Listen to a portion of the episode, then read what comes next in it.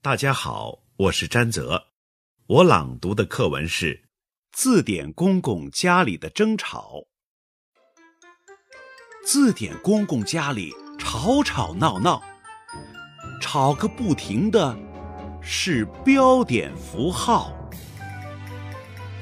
看他们的眼睛瞪得多大，听他们的嗓门提得多高。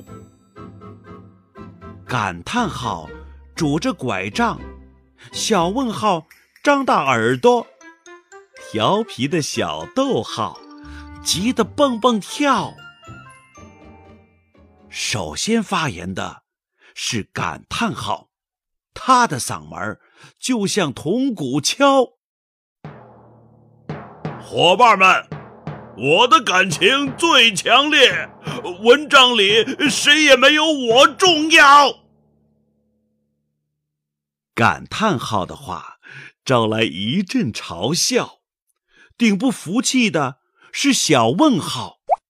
哼，要是没有我来发问，怎么能引起读者的思考？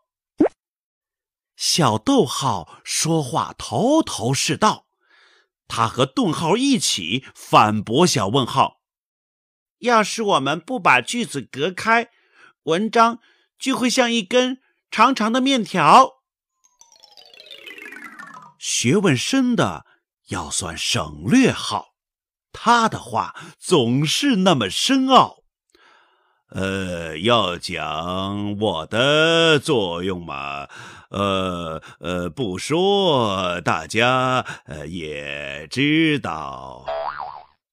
水平高的要数句号，他总爱留在后面做总结报告。呃，只有我才是文章的主角。嗯，没有我，话就说的没完没了。大家争得不可开交。字典公公把意见发表：“ 孩子们，你们都很重要，少一个，我们的文章就没这样。”美妙，小朋友，你听了字典公公家里的争吵，心里想的啥？